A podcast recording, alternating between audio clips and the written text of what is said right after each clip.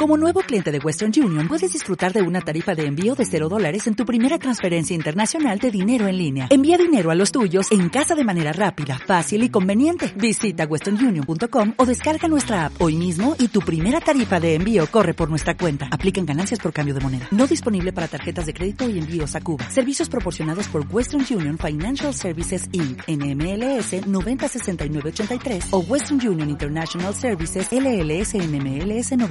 906985. Cada día, cuando se marcha el sol, la soledad se pinta los labios y las uñas. Se peina cuidadosamente, se pone un ajustado traje de noche y sale dispuesta a hacer la ronda, dispuesta a visitar uno por uno a los solitarios, a sus queridos fieles. La soledad entra en un bar y se toma una copa con un joven. La soledad acompaña en el autobús a una muchacha triste que regresa a su casa. La soledad besa a un mendigo y lo deja dormir en un portal. La soledad charla con las prostitutas y entra en los hospitales. Va de un lado a otro sin descansar y sin olvidar a nadie. Llega a tu casa y cuando menos te lo esperas se sienta junto a ti. La soledad es nuestra princesa de la noche. Por eso saludo a los solitarios.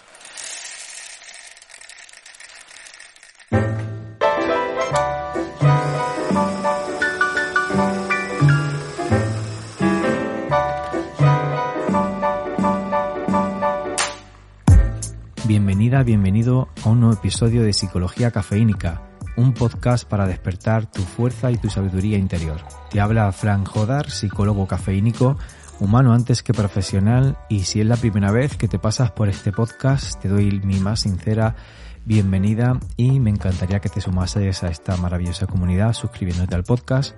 Si eres una persona que ya me conoce desde hace un tiempo, pues eh, mi más sentido agradecimiento. Quiero hablar en este episodio acerca de la soledad. Ya lo sondeé eh, recientemente en mi canal de Instagram. Hice una pequeña encuesta a través de los stories donde las personas podían decidir qué tema les gustaba más que apareciese en el siguiente episodio de Psicología Cafeínica Podcast y ha ganado notablemente el tema de la soledad frente al de las relaciones que quedó en segundo lugar y al de la medicación que es otro tema que propuse y quedó el último. Entonces, muy fiel a las personas que me seguís, voy a hablar sobre este tema que además era mi tema favorito. Era algo que, lo que, yo quería hablar en este episodio y había preparado algunas cosas, así que me alegro que hayáis coincidido en mi, en mi preferencia también. Y si no, pues hubiese hecho un episodio a vuestra elección y después en otro momento hubiese hablado de la soledad. Yo como siempre te recuerdo que aparte de suscribirte, puedes suscribirte a la newsletter, que es una lista de correo en la que de vez en cuando suelo enviar alguna comunicación, puedes recibir, eh, creo que las notas de este episodio, por ejemplo, en concreto, que son bastante amplias, pues las enviaré por la newsletter. Y aunque no me gusta molestar demasiado, pues podrás recibir correos de las cosas que voy haciendo a través de esa newsletter. Por otro lado, eh, te dejaré la forma de contactar conmigo en la descripción de este episodio a través de mi correo, mis redes sociales, etcétera. Así que lo puedes ver todo más abajo, junto también con las referencias que voy a utilizar para eh, elaborar este episodio. Esta canción, todos en la vida compartimos lo que tenemos, el amor, el dinero, la alegría, todo se comparte en la vida, menos una sola cosa que se llama soledad. Ya cuando hay soledad de dos está la cosa, pero fatal.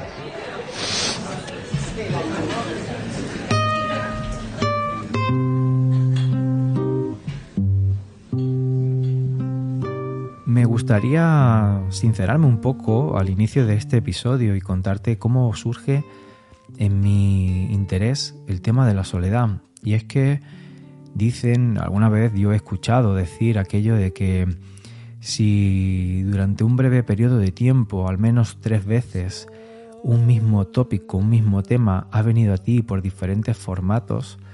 es algo a lo que le tienes que prestar atención. yo es algo que, bueno, me lo tomo con cierta cautela, con cierta curiosidad también. A veces, sinceramente, pues me ha sucedido cosas curiosas, ¿no? Haciendo caso a esta pequeña superstición. Y da la casualidad que mm, sucedió que al menos durante la semana pasada, en tres ocasiones, este tema vino a mi atención hasta que al final, hablando curiosamente con una paciente y también con una persona oyente del podcast, con una suscriptora, pues al relatarle esto eh, me di cuenta que, que debía prestarle atención, que ya habían sido tres anécdotas curiosas. Así que, bueno, como además ha sido el tema que ha salido elegido por vosotras, por vosotros en redes, eh, ha venido genial. Mm, lo que me sucedió un día curioso de la semana pasada es que mm, esto lo publiqué en un post en Instagram. Me senté a tomar un café en una cafetería cerca del trabajo. Yo tenía la intención de leer el libro que estoy leyendo actualmente, El arte de pensar, de José Carlos Ruiz, filósofo español, también profesor de instituto. A mí me gustan mucho sus reflexiones y cómo escribe. Te recomiendo el libro. Y bueno, pues yo estaba sentado en la mesa y la verdad es que tenía intención de leer, pero me encontré una señora a mi izquierda, una señora mayor, pero con una apariencia muy elegante, un corte de pelo muy genuino, me llamó mucho la atención y sobre todo me llamó mucho la atención que estaba hablando con unos jóvenes en la mesa de enfrente y la señora tenía el interés en, hablar, en comunicar, en conectar. Yo pensé eh, superficialmente que se trataría de eh, la típica persona mayor que está sola y que necesita que le den conversación. Luego me sentí mal al hacer una reflexión pues quizá muy superflua acerca de la situación y esto sucedió porque ella estaba comentando y hizo uno de los comentarios más lúcidos que yo aquella mañana escuché acerca de las personas que tienen poder y cómo lo ejercen para manipular las sociedades, ¿no? Esto ya atrajo poderosamente mi atención. Me giré eh, a mirarla, sonreí y la señora pues eh, me hizo un comentario así como que yo también sabía de lo que ella estaba hablando puesto que estaba sonriendo tanto y además hice un comentario acerca de, de mi mirada, ¿no? Algo así. Mm, sentí el impulso de escribir sobre ello y empecé a escribir un, un post que publiqué en Instagram con un café, bueno, con, la mesa ¿no? que yo tenía en ese momento. Y no me dio tiempo a terminar el post cuando sucedieron más cosas. La señora volvía a, a conectar con ella, hizo alguna referencia acerca de, de la bondad que se le intuye a las personas, en los ojos, en la cara, rápidamente que ella creía que a pesar de que había muchas personas malas en el mundo, ella confiaba en que existían más personas buenas. Y fue un momento muy bonito, yo le deseé que encontrase esa bondad en, su camino, que se lo merecía. Ella después, antes de despedirme, me preguntó mi nombre, me abrazó con las manos. Cuando digo esto es que nos dimos las manos y ella me, yo sentí que me daba un abrazo. Me emocioné mucho, lloré y fue un momento muy emotivo, muy bonito, que mm, es difícil de plasmar tanto en el post que hice como en este, como en este podcast, ¿no? Por cierto que mm, estoy grabando esto también en vídeo, seguramente pues lo acabe subiendo al canal de YouTube si no, veo que quede demasiado mal, porque bueno, a veces grabar un podcast y hacerlo también en vídeo es un poco complicado. Entonces, Mm, resulta que también lo que había sucedido es que había leído justo el fin de semana anterior una entrevista a una filósofa eh, llamada Marjan Bous-Meter, no sé si lo pronuncio bien, y me llamó mucho la atención. Esa entrevista se hizo en El País, salió publicada en el diario El País el domingo, y mm, ella diferenciaba entre la solitud inglesa y el sentimiento de soledad, loneliness. Decía que ella durante el confinamiento pudo diferenciar entre lo que es la solitud, eh, esa palabra inglesa que designa la decisión voluntaria y con un sentido positivo de estar solo, es algo que tú buscas, no, que algo, no es algo accidental que te sucede, y por otra parte, el sentimiento loneliness, que vendría a ser como el sentimiento de dolor por estar sola, por estar solo, por encontrarte en una ausencia de relaciones en tu alrededor. Eh, y también decía que la soledad es una capacidad genuinamente mm, humana de reflexionar sobre nosotros mismos, que comporta esa reflexión, ese darnos cuenta de carencia de conexiones en nuestra gente, en nuestro entorno, y que eso no tenía que ver con estar rodeado de gente.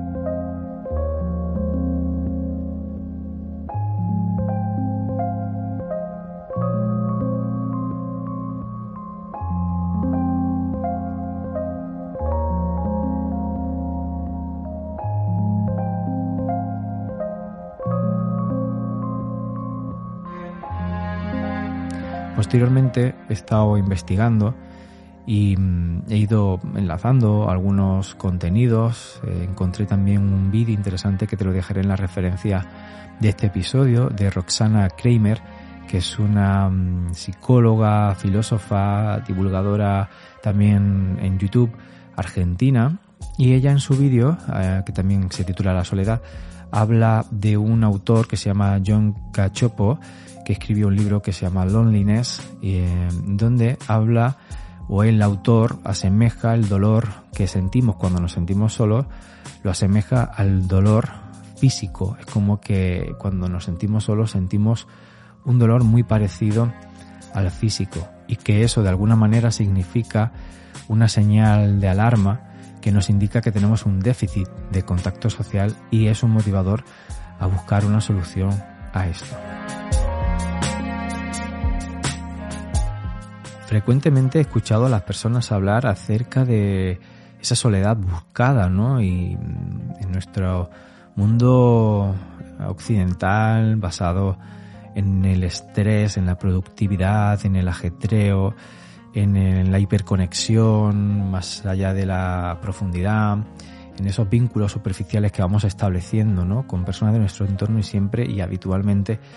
con fines Mm, laborales, económicos, productivos, ¿no? Pues he encontrado este significado más positivo, más agradable que viene a reflejar la palabra solitude. Eh, en catalán es muy parecido, se dice solitud. Y mm, claro, para una persona que tiene un exceso de conexión, mm, habitualmente pues asociada al trabajo y a la productividad, es normal que esa soledad buscada sea agradable y comporte pues un cierto placer y un cierto privilegio. El problema es cuando la soledad sucede como describía las palabras iniciales que he hecho en la introducción del episodio, que por cierto no he referenciado, que, ese, que esa introducción no, no me pertenece, sino que pertenece mm, a Jesús Quintero, y uno de sus programas eh, llamado El Lobo Estepario. Y mm, como, como se reflejaba en esa intro de Jesús Quintero, mm, esa soledad no buscada, esa soledad que te acontece, que te visita a casa mientras estás fumando un cigarrillo y que mm, acompaña a diferentes personas en diferentes momentos con diferentes estilos de vida, pues es otro matiz muy distinto al que uno busca en la soledad y, esto es lo que viene a, de alguna manera, a reflejar ese dolor que John Cachopo eh, asemeja al dolor físico. Esto es una forma de sufrimiento para los seres humanos eh, que es muy desagradable, que es insoportable y que dista mucho de esa solitud buscada que mm, vivimos con privilegio.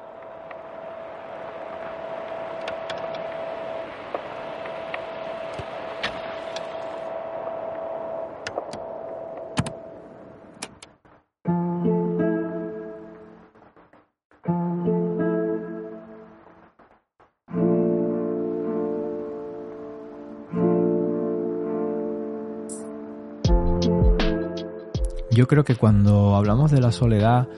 eh, como solitud, ¿no? como solitud, como ese privilegio de estar solos, eh, quizás no seamos conscientes del todo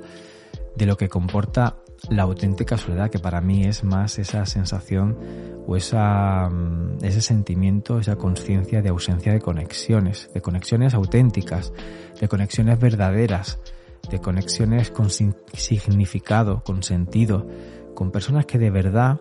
profundizan dentro de ti te dejan un pozo y te dejan un recuerdo imborrable y te dejan una huella de amor que te acompaña el resto de tus días. Esa ausencia de conexiones, yo creo que mm, las personas no son conscientes cuando hablan de la soledad de un modo mm, apetecible, ¿no? Yo creo que además eh, también mm, tenemos que poner en valor la, la soledad buscada en cuanto a que nos desprendamos de dependencias impuestas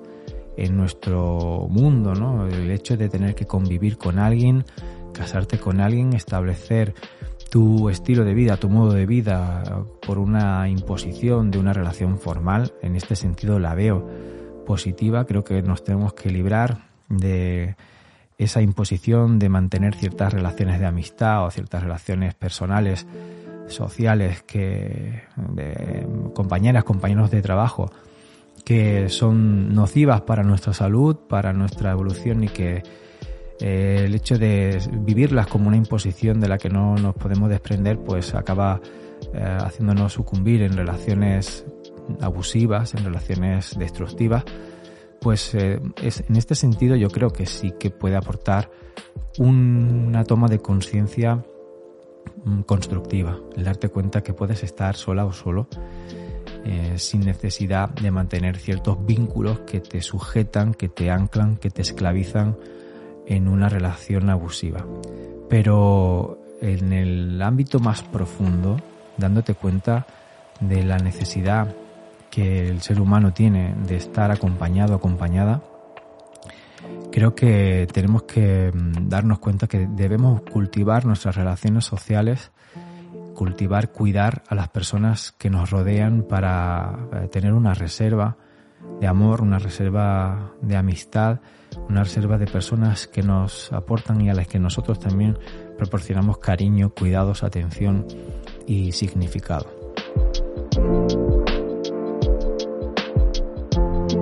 Pero es que además la soledad no es solamente un problema individual, no es solamente un problema eh, personal, es algo que modifica y afecta a las sociedades. Y de esto habla Norena Hertz en su libro El siglo de la soledad, recuperar los vínculos humanos en un mundo dividido, del año 2020. He conocido este libro y este formato de, de pensamiento a través de un vídeo en YouTube de un youtuber que se llama Claudio Álvarez Terán y que el título del vídeo se titula como el libro de Norena Hertz, El siglo de la soledad. Claudio resume en este libro las ideas más relevantes que él considera del libro de Norena Hertz y eh, Norena Hertz es una economista británica, considerada una de las economistas jóvenes más brillantes eh, del mundo y cuya idea central en el libro de Norena habla acerca de mm, que la característica diferencial que tiene la, soledad en nuestra sociedad actual es que es responsable de, su influencia y de la construcción de los populismos de derechas. Es algo que me llamó tremendamente la atención y por lo que empecé a, mm, a escuchar y a ver este vídeo de manera más profunda y mm, viene a hablar que mm, la soledad no comenzó con la pandemia. nosotros ya éramos una sociedad dividida, individualizada. Nuestra sociedad se caracterizaba por tener menos contacto con nuestros vecinos, que nuestros hijos, nuestras hijas eh, podían o tenían menos oportunidad de conocer espontáneamente a otras niñas, niños del barrio y mm, ni siquiera hacían juegos improvisados como, como nos describe en el vídeo y que em, eh, había ya previamente una crisis global de soledad, una pandemia, podríamos decir, de soledad. Algunos datos mm, respecto a los países nos hablan de que en Estados Unidos tres de cada cinco adultos se sienten solos, en Alemania dos de cada tres personas se consideran eh, consideran que la soledad es un problema grave, un tercio de los holandeses dice sentirse solo, en Suecia un cuarto de la población se siente sola, en Suiza dos de cada cinco personas sufren la soledad, en Argentina eh, en 2020 el 17% de la población manifestó sentirse o muy solo o muy sola eh, en un minuto. Y en Gran Bretaña en el 2018 parece ser que se creó el Ministerio de la Sociedad.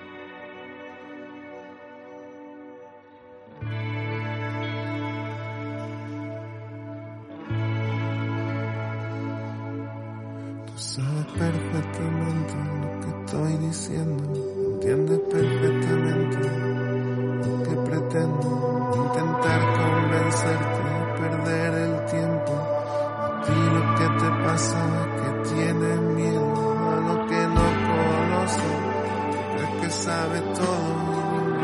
persona puede saberlo todo. A Dios a todo lo que no conoce. Solo es un concepto humano, solo es nombre, En el libro de Norena se nos cuenta, se describe que ha habido una disminución del contacto físico y las relaciones sociales, en parte como consecuencia de la urbanización, de las desigualdades sociales, del cambio demográfico, el aumento de la movilidad, la aceleración tecnológica, las políticas de austeridad que, que disminuyeron curiosamente espacios públicos de encuentro como parques, centros sociales, clubes de barrio, eh, lugares destinados al encuentro y a la comunicación con la otra persona. Y donde en, eso, en estos espacios pues se, se destinaba tiempo y energía por parte de las personas para conectar, para ser solidarios, para estar en comunión con otras personas y aprender a hacer democracia conviviendo con la diferencia es algo que podemos darnos cuenta. Yo es algo que he experimentado también como niño, como, como adolescente como adulto, como los espacios que venían del siglo anterior, eh, donde la vida se hacía principalmente en la calle, pues ha ido derivándose a, otros espacios más individualizados, ¿no? Curiosamente ya lo viví cuando hice la migración de, Andalucía a Cataluña y vi que en Andalucía la vida se hacía mucho en la calle, en Cataluña, por ejemplo, la vida se hace mucho en, la casa, ¿no? en, en el hogar. Eh, los espacios de ocio están más individualizados, incluso por culturas podemos encontrar esto, lo cual comporta beneficios en un sentido y otros eh, perjuicios en otro, ¿no?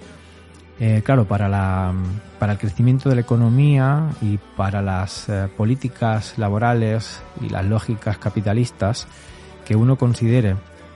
que lo más importante después de trabajar es irse a su casa, descansar y prepararse para una nueva jornada laboral, pues es tremendamente productivo, provechoso e incluso conveniente. Pero desde el punto de vista del desarrollo humano, una persona que solamente se dedica a vivir después de su trabajo para prepararse para la nueva jornada laboral, no solamente le puede eh, hacer entrar en una crisis anímica y encontrarse sumida o sumido en una auténtica crisis personal de dimensiones catastróficas, sino que además eh, proporciona que los individuos, que las personas al final se deshumanicen, que pierdan la necesidad y la motivación de construir vínculos con las personas que tienen a su lado. Y pueden darse situaciones realmente crueles de egoísmo eh, sin igual cuando encontramos otras personas necesitadas que requieren nuestra ayuda.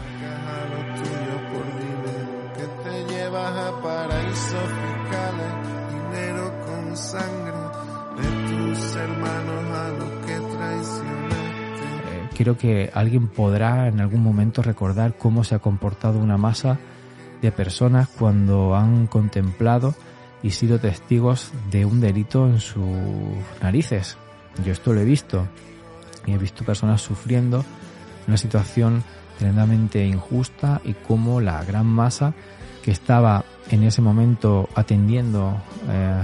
absorta eh, esa, ese escenario pues no hacía nada, ¿no? Y esto es consecuencia de mm, precisamente vivir una sociedad individualizada, que es lo que desde los años 80, como cuenta Norena en su libro, las lógicas del capitalismo más, em, más extremo, eh, representado por el neoliberalismo y por ese movimiento impulsado por Margaret Thatcher en los años 80 en la, en la Inglaterra de los años 80, pues eh, ponía el concepto y el acento en el concepto de libertad por encima de otras cosas, una libertad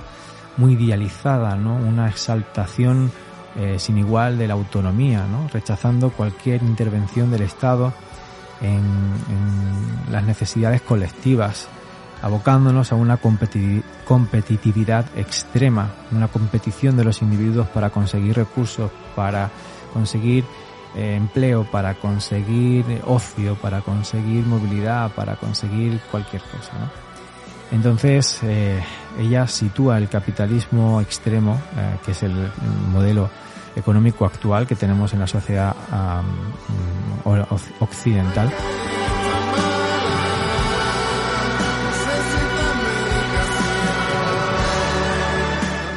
que es el neoliberalismo, una exaltación extrema de la libertad y de la autonomía del individuo, eso va en detrimento del interés que ponemos para construir espacios comunes, necesidades, respuestas a necesidades colectivas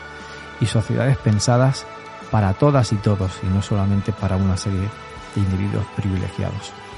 Eh, los últimos informes económicos a nivel mundial y especialmente a partir de la eh, de la pandemia, aunque ya en la crisis financiera mundial que vivimos a partir del 2007 se hablaba de que cada vez un porcentaje más pequeño de la población acapara porcentajes desorbitados de riqueza, prácticamente el 80% de la riqueza está la acaparan un 10% de la, de la población mundial, algo mm, totalmente desorbitado y, y, cruel, pues mm, se, está incluso acentuando un poco más después de la pandemia. Norena Hertz también nos hace la reflexión de que las eh, crisis económicas y las desigualdades económicas generan más soledad y los individuos que además em, se consideran los perdedores del sistema, esas personas que han dejado de contar con el refugio neoliberal, del trabajo, de las amistades y los vínculos laborales, de eh, tener solvencia económica para sufragar tus propias necesidades y necesidades a veces imperiosas, pues son los perdedores del sistema. De modo que la solvencia económica y el tener una posición económica privilegiada es lo que te permite mm, la sensación de triunfo, de éxito. Y si no cuentas con eso, entonces eh, formas parte del colectivo de los perdedores, ¿no? de los losers. Y eso hace que pierdas tus vínculos con la sociedad actual con el modelo de sociedad que se ha construido a través de las lógicas neoliberales, sintiéndote además de eh, en una situación vulnerable, frágil y de riesgo de exclusión, además en una situación de soledad extrema.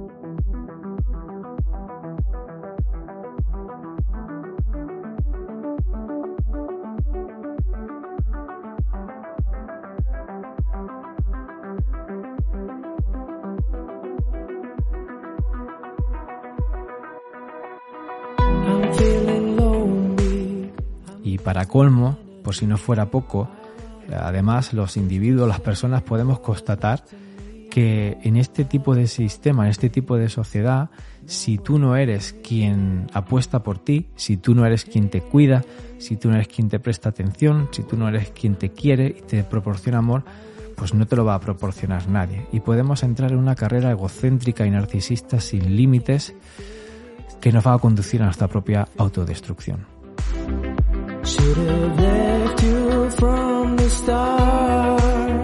Curiosamente, Hannah Arendt, en el, a principios del siglo pasado, ya hablaba de esta misma relación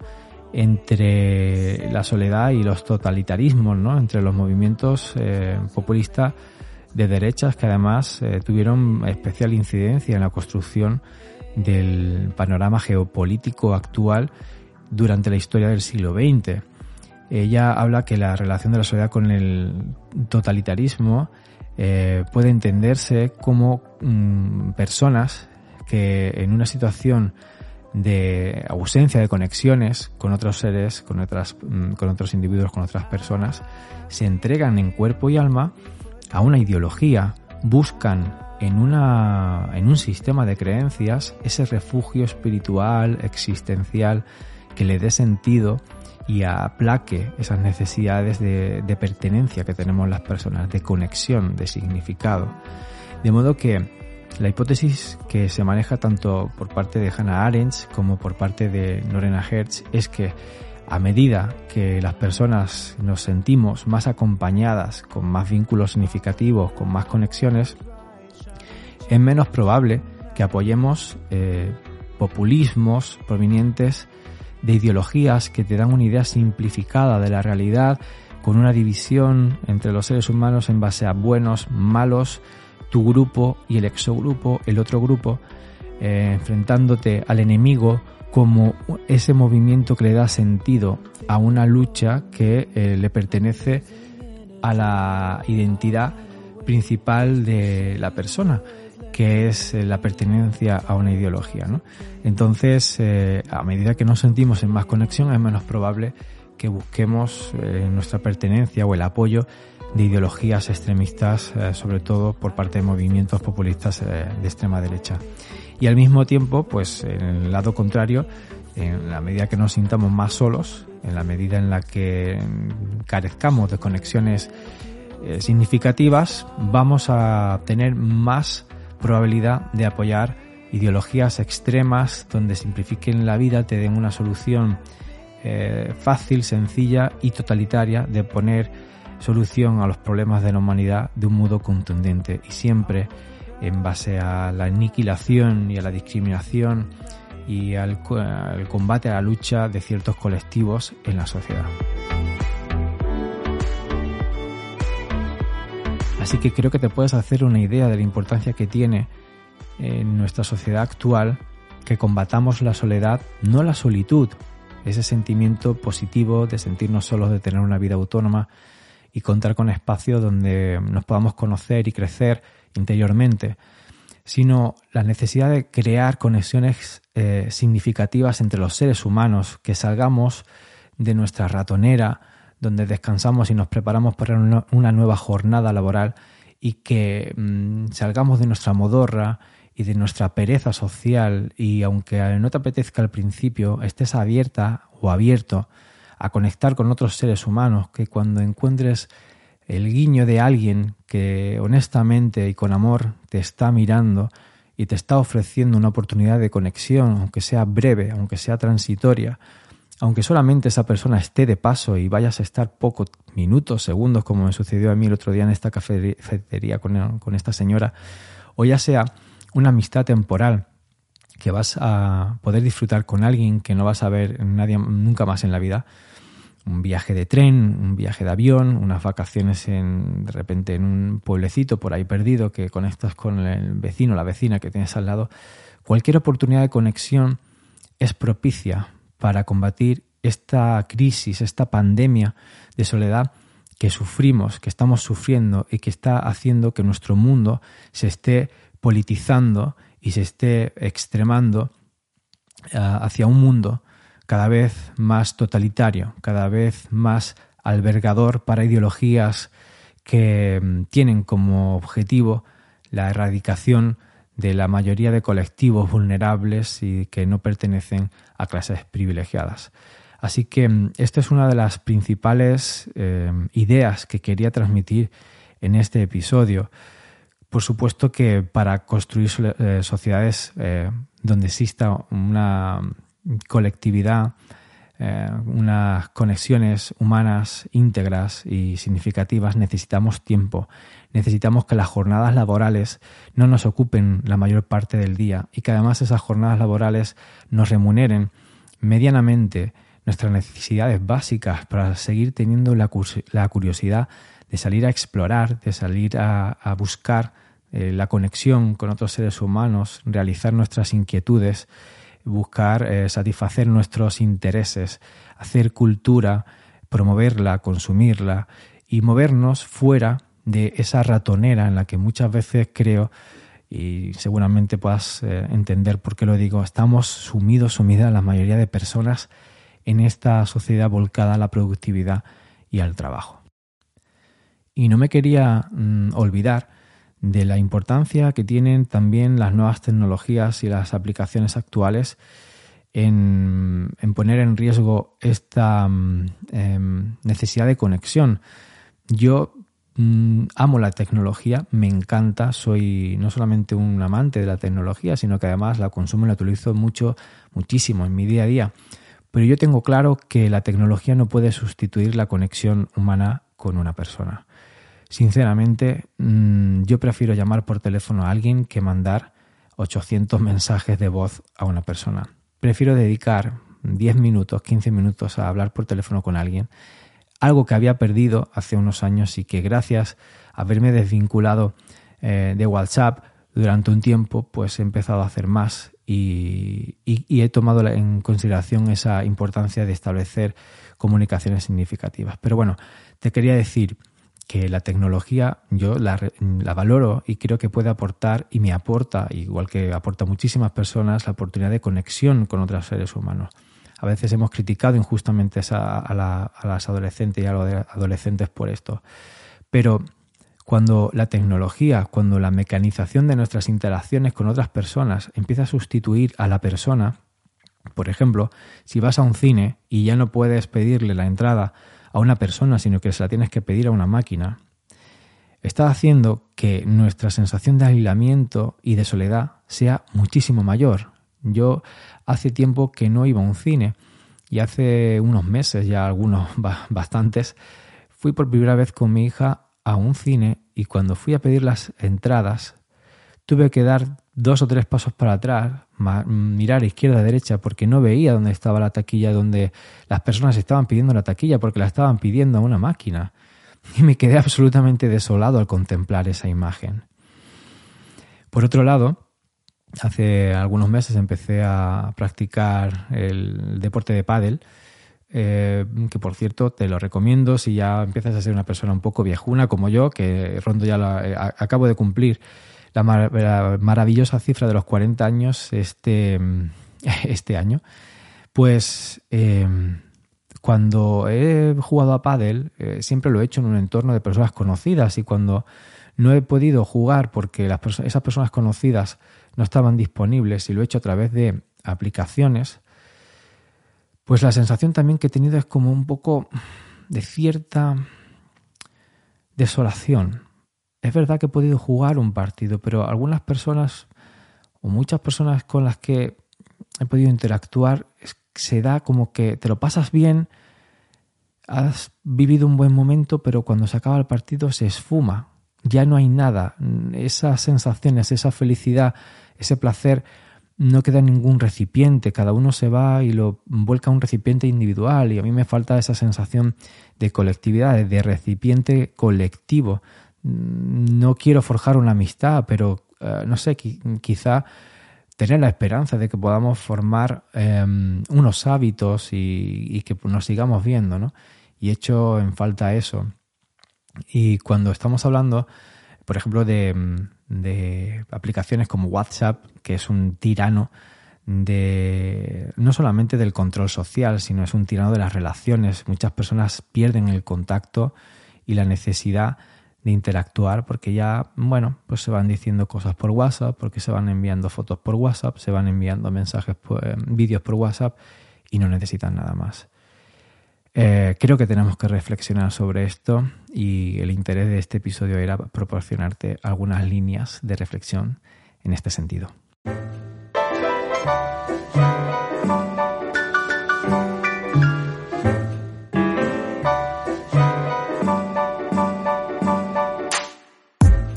Y hasta aquí el episodio de hoy. Espero haberte eh, proporcionado en esta media hora prácticamente un poquito más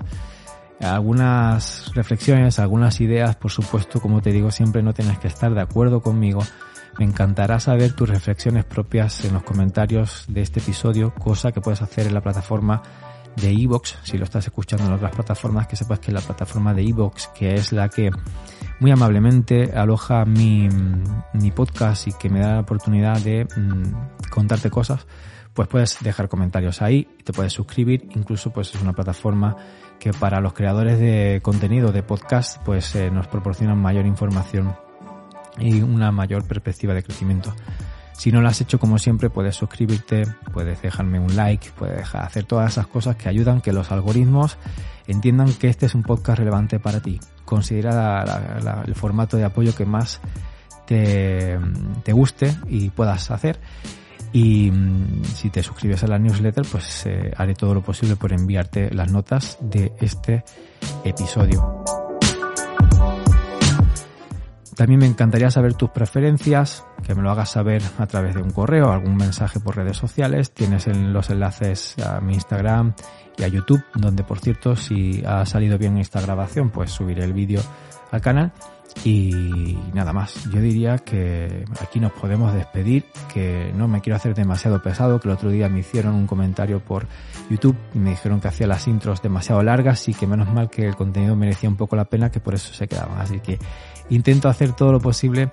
para que este contenido sea lo más provechoso para ti y de mayor utilidad. Como siempre digo, te abrazo allá donde quiera que estés con estas palabras y nos escuchamos en el siguiente episodio. Chao.